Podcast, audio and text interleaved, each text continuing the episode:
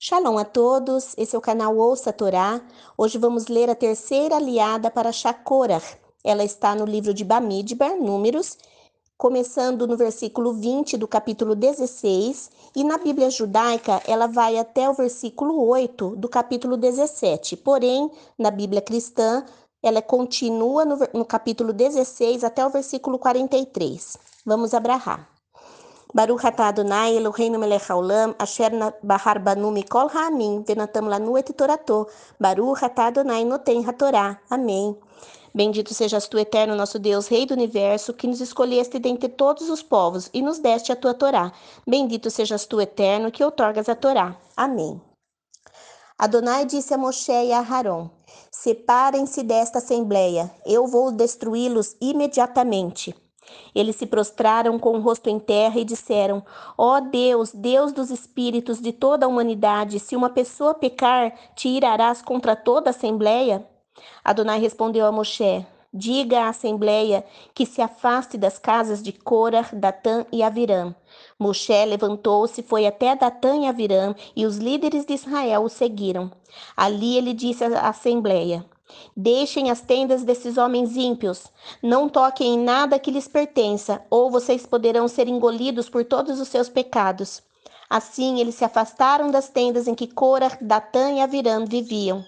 Depois disso, Datã e Avirã saíram e permaneceram à entrada de suas tendas com suas mulheres, filhos e crianças.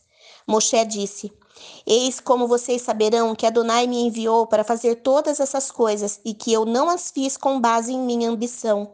Se estes homens morrerem de morte natural como as outras pessoas, compartilhando apenas o destino comum a toda a humanidade, Adonai não me terá enviado.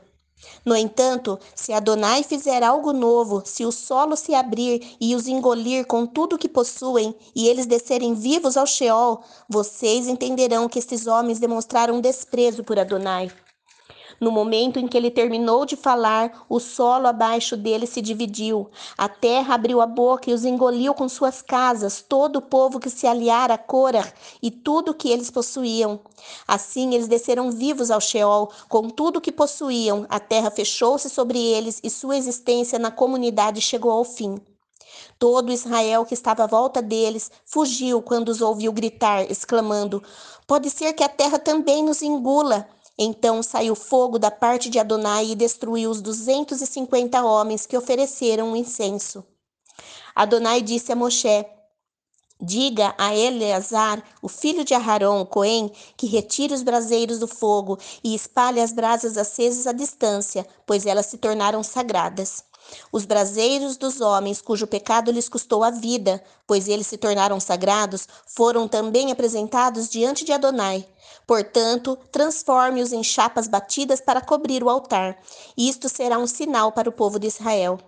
Eleazar, o Cohen, pegou os braseiros de bronze que os homens queimados até a morte haviam oferecido e mandou fazer com eles uma cobertura para o altar, para fazer o povo de Israel lembrar-se de que qualquer pessoa comum que não descende de Aharon não deve se aproximar de Adonai e queimar incenso diante dele, se quiser evitar o destino de Cora e de seu grupo, como lhe disse Adonai por intermédio de Moshe.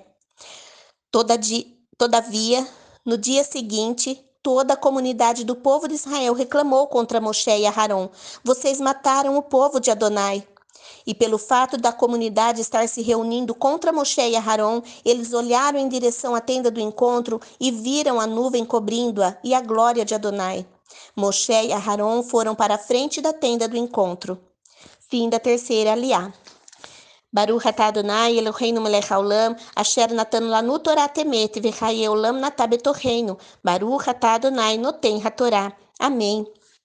Bendito sejas tu, eterno nosso Deus, Rei do universo, que nos deste a Torá da verdade, e com ela a vida eterna plantaste em nós. Bendito sejas tu, eterno, que outorgas a Torá. Amém.